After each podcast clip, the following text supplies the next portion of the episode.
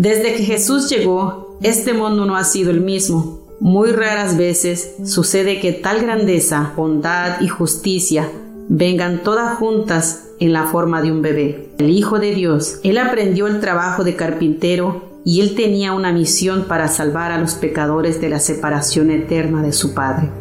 Nuestra parada final sucede como 30 años después del nacimiento de Jesús, cuando el plan de Dios para Cristo en la tierra se revela completamente. Acompáñame mientras miramos la cruz que cubrió la separación entre un Dios santo y recto y nosotros, los hombres pecadores.